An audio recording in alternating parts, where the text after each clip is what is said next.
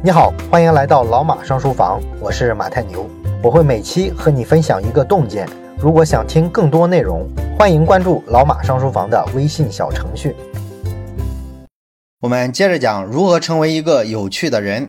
呃，如果你仔细想想，你就会发现，我们生活中啊接触过的那些有趣的人啊，他们大多数人思维方式跟普通人是有一些区别的。当你对一件事的看法是 A 面的时候，他们呢总能看到 B 面、C 面和 D 面。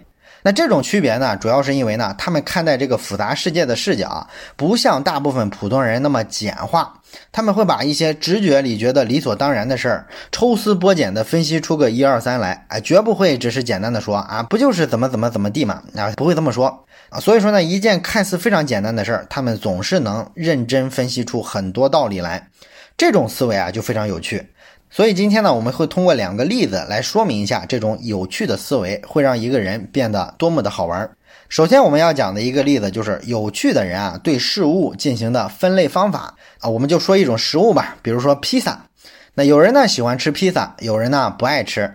于是呢，有一些不爱吃披萨的人啊，就经常会说类似这样的话：“这个披萨有什么好吃的啊？不就是个大饼吗？”然后呢，在不爱吃的食物身上还有很多类似的句子，比如说寿司有什么好吃的？不就是米饭里加点菜吗？啊，泡菜不就是白菜帮子腌的咸菜吗？等等等等。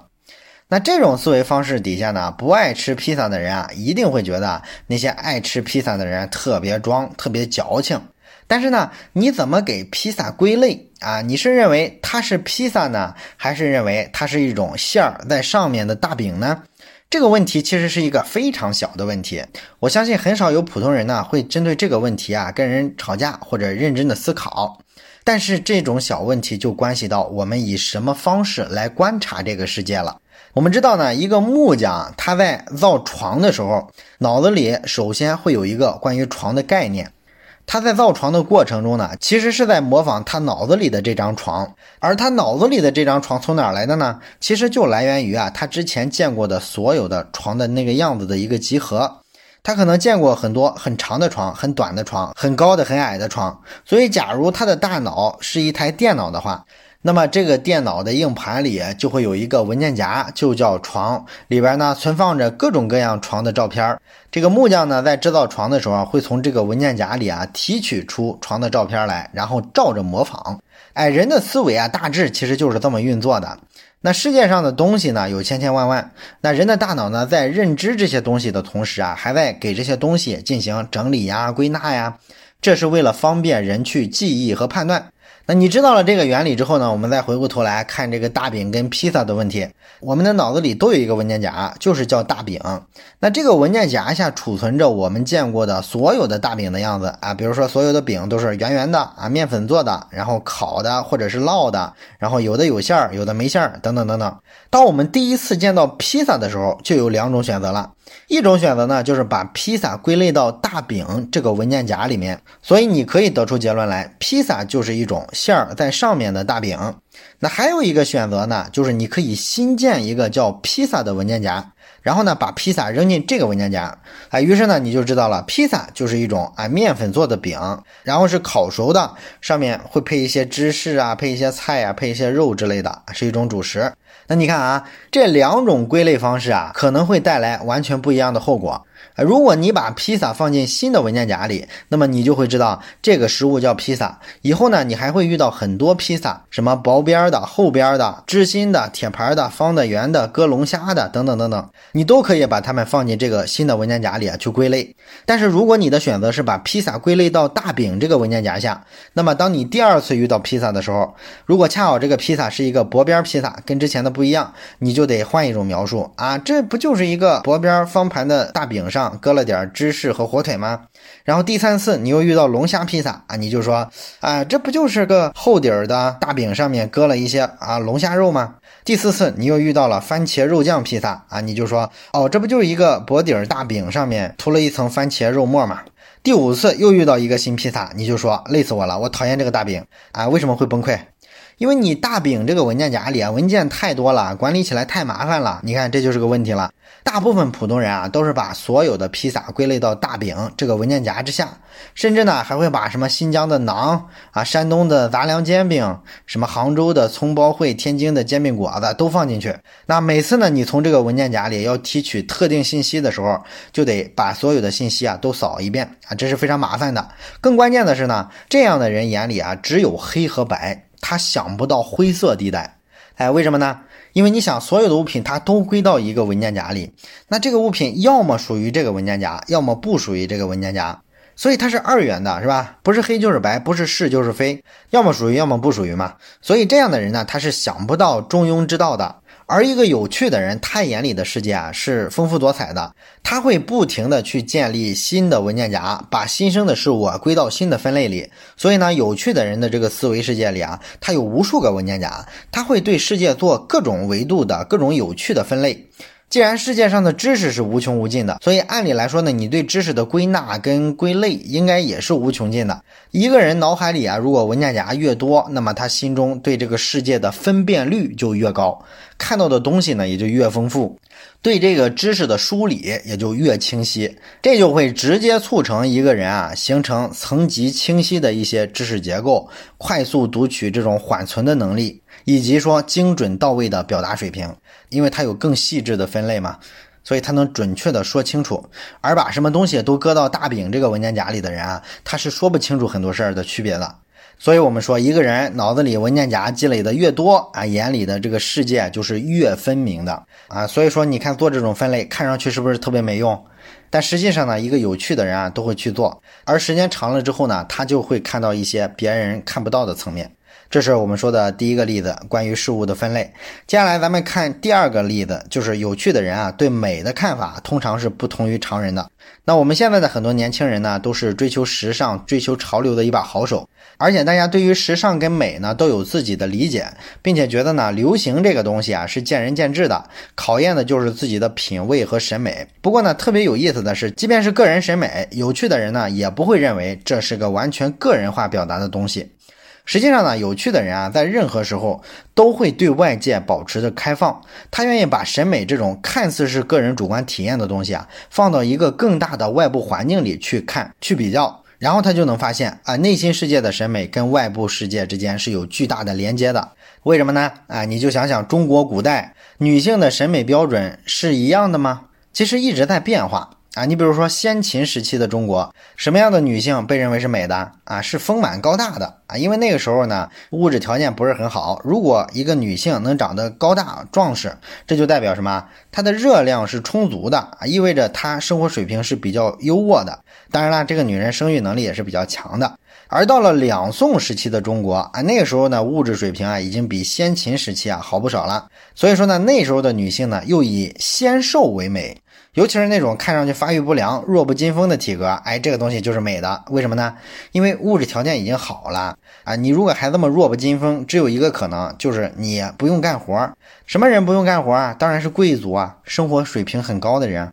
而到了清代呢，咱们知道女子开始裹脚了，是吧？啊，这个叫三寸金莲啊，这个东西就是美的。普通人呢，都是认为啊，那个时候就是封建迫害啊，就是变态。然后谴责一下就完了，你没有真正去理解这种文化它为什么形成，你就永远看不到审美这个东西啊跟外界世界是怎么交互的。那实际上呢，你裹了小脚之后啊，自然带来的一个结果就是行动不便嘛。经常呢稍微走动的远一点，就得有人抱着出门。那你想想，什么样的人啊有资格被人抱着出门？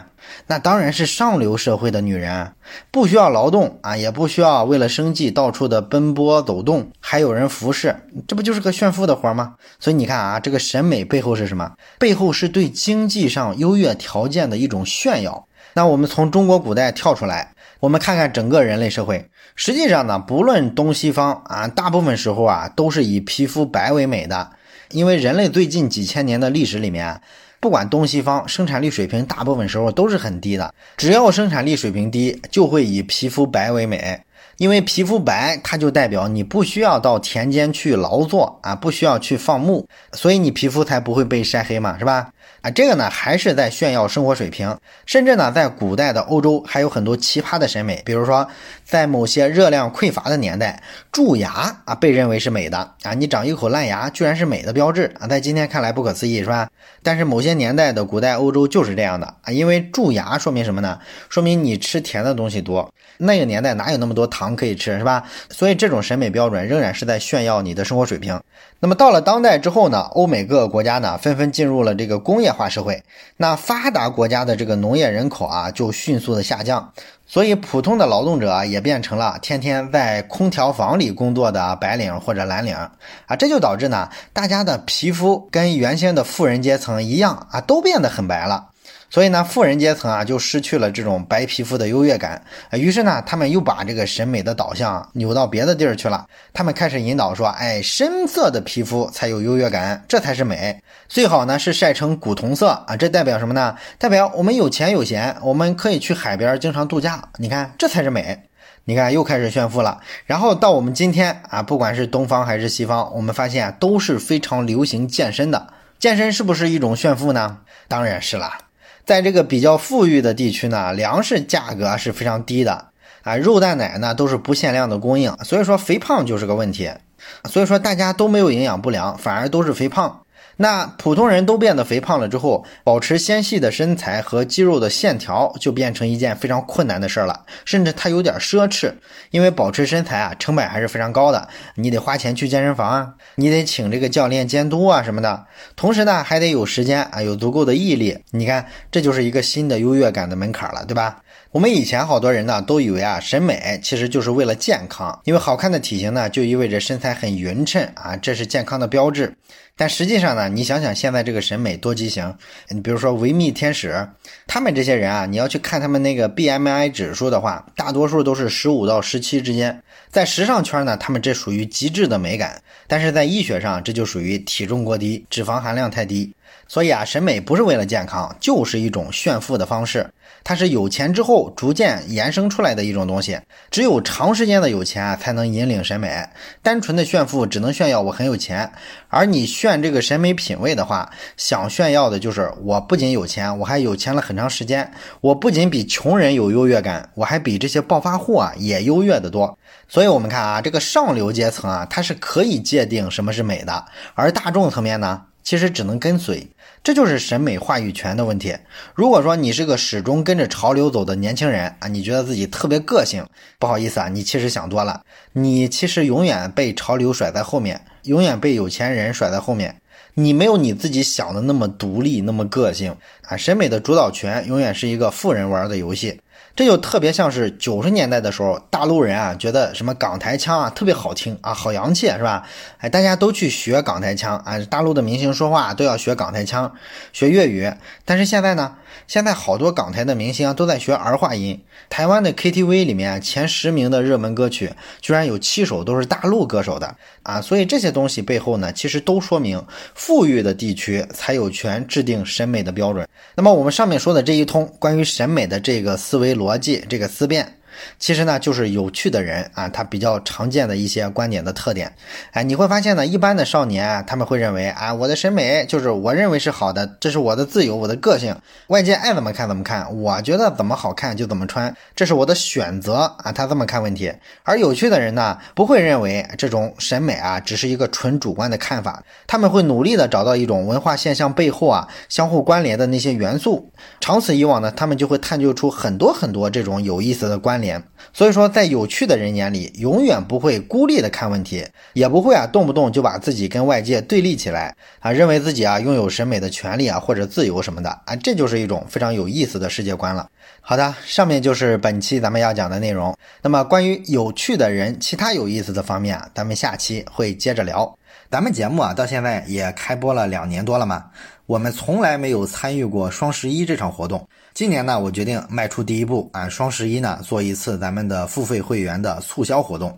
啊，为什么要迈出这一步呢？其实很有意思啊。你知道啊，作为一个商家，你在一个普天同庆的日子里，啊，全天下的同行都在打折，都在让利消费者，而咱们节目的粉丝呢，就跑来问我，哎，老马，今年双十一你有啥活动吗？每次我都说没有。啊，你知道我这么回答的时候是多么尴尬吗？所以今年啊，我决定啊，不管三七二十一，一定要融入到这场全民的狂欢里面。再说了，咱卖知识，搞个促销，这没啥丢人的嘛。那我们今年的双十一啊，要做的这场促销活动呢，是从十一月十一号中午的十二点开始，持续三天的时间。之所以选择十一号的十二点开始，而不是大家习惯的凌晨，是因为呢，我觉得没必要啊。凌晨的时候啊，大家等着抢的都是什么手机呀、衣服啊、化妆品之类的这种东西。我们是卖一个读书服务的，搞知识服务的，太小众了。说实在的，咱们拼不过那些大众需求。我有自知之明，大家不太可能为了我这个东西啊定个闹钟去熬夜。而且，就算那一小部分铁杆粉丝真愿意这么干啊，我也于心不忍，是吧？啊，没事早睡觉，别熬夜。所以说呢，我就直接把这个活动啊安排在十一号的十二点啊，白天开始，等你们缓过神来再参与也都来得及啊。所以咱这个活动呢没有时间上的压力。那么优惠的力度呢，就是一百九十九的年会员那三天买啊只要一百五十九，三百六十九的两年期会员呢只要两百九十九。三百九十九的两年会员加一个笔记本的这个小套餐，只要三百五十九啊！所以说一直想买会员，但是还没来得及买的，可以等几天再下单啊！毕竟大家挣钱都不容易啊，省点是点。当然了，买了会员的朋友呢，也非常欢迎，到时候再买几张会员卡，送送朋友什么的。用知识增进的友谊，比喝酒更牢靠。总之吧，就是欢迎各位有需求的朋友下单，没有需求的话，你就继续听免费节目，这都算是对我的支持，非常感谢啊！那么说了好几分钟的广告，你说这个事儿跟如何成为一个有趣的人这本书有啥关系呢？就是这三天活动啊，还有一个小环节，十一号的中午十二点开始促销嘛。那么前十分钟下单的朋友啊，我都会赠你一本《如何成为一个有趣的人》实体书。所以说，十一号的十二点，这是拼手速的时刻，希望你好运。好了，感谢你听完了这段有史以来可能最朴实无华的促销宣传，祝朋友们双十一剁手快乐，咱们下期再见。感谢你的收听，下期再见。最后说一件事儿，咱们节目啊最近拉了一个微信群，如果你有什么话题想直接跟我或者是跟其他的听友朋友啊交流讨论的话，可以加一下这个群。加群的方法呢，就是先找到老马上书房的微信公众号，然后在底部菜单栏上有加群两个字，点击之后啊就会弹出二维码，扫码就可以进群了。